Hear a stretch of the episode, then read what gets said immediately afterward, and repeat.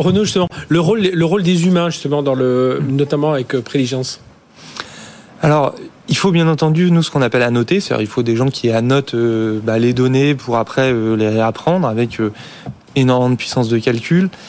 L'intérêt, c'est qu'aujourd'hui, il y a quand même pas mal d'acteurs qui permettent de le faire, donc des acteurs souverains. Hein, on a quand même OVH, Scaleway, des boîtes comme ça, d'assaut, qui permettent de, d'assaut système, qui permettent d'avoir des puissances cloud.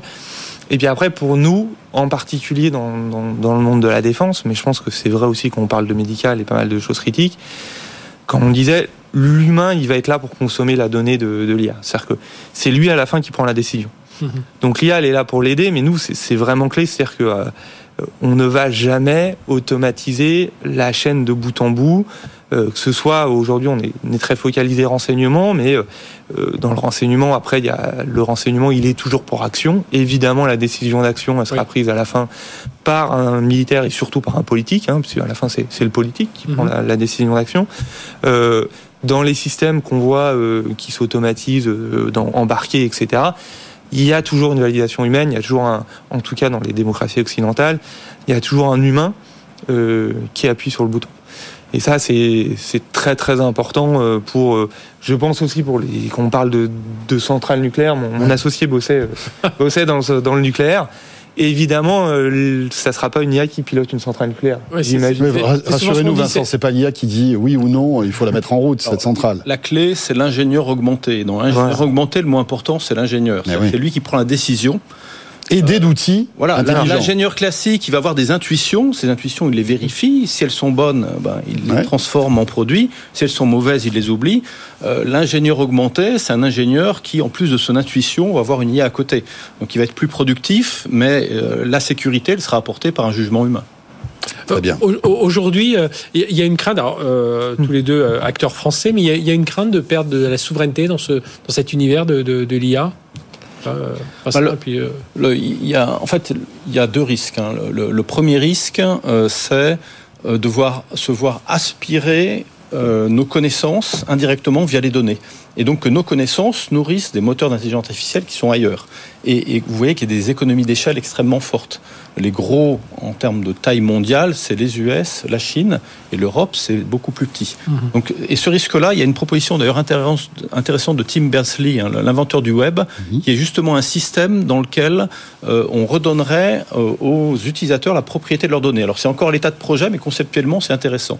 La deuxième menace, c'est la menace de euh, devoir payer une dîme numérique. C'est-à-dire que ces outils d'intelligence artificielle, notamment généraux, c'est un investissement énorme et ensuite des milliards de clients dans le monde. Euh, évidemment, une fois que c'est fait, c'est très difficile à dupliquer. Donc l'enjeu pour l'Europe, c'est de ne pas être dépendant, de ne pas avoir un sourcing où sur mmh. chaque projet, on devra payer un ou deux euros pour une intelligence artificielle qui, sera, qui partira dans un autre pays.